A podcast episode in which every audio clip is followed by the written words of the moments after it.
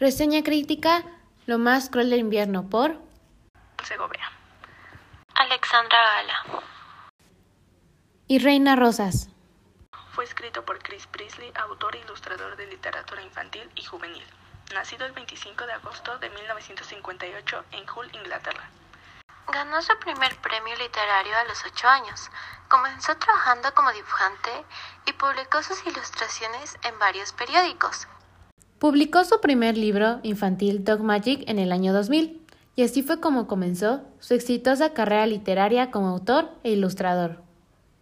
Este libro nos cuenta sobre la vida de Michael, un niño que queda huérfano tras la muerte de su madre y es trasladado a su nuevo hogar, Houghtonmer, de la cual está a cargo su tutor Sir Stephen Clarendon. En el camino a la mansión, Michael presencia un ser espectral que parece ser una mujer. Al quedarse con intriga, decide buscarla.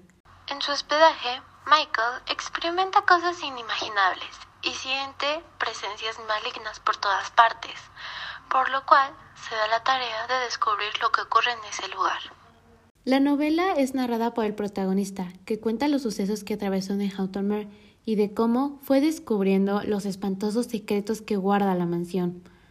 La trama es demasiado interesante. Acepto que en partes me dio miedo y tuve que mirar a mi alrededor para comprobar que nada me estuviera observando.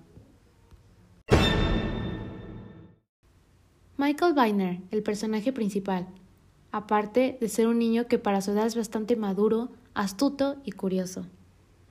Mientras más avanza la historia, los personajes van teniendo un gran desarrollo, demostrando así que nadie es quien aparenta ser.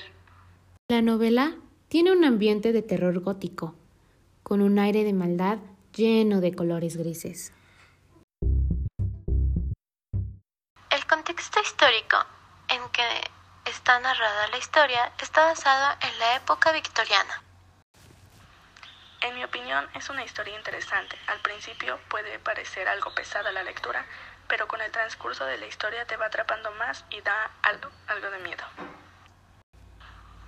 Personalmente, es una historia interesante. Me gustó mucho. Desde el principio hay este aire intrigante. El autor sabe cómo mantener el suspenso. También sabe describir las escenas de un modo el cual es preciso, pero no llega a ser tedioso. Supo muy bien cómo narrar esta, esta interesante historia, dándole un toque de suspenso el cual te deja con ganas de más. Como mencionaron mis compañeros, el autor sabe cómo generar atmósferas muy tensas y escenas bien vívidas.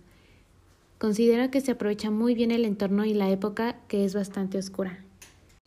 Sin embargo, hubieron unos misterios que no se concluyeron bien, o al menos a mí no me terminaron de cerrar. En conclusión, hay personajes muy agradables y extraños. Esa es la razón por la que la novela es bastante atrapante. Me resultó una experiencia muy interesante y creo que lo puede ser también para ustedes.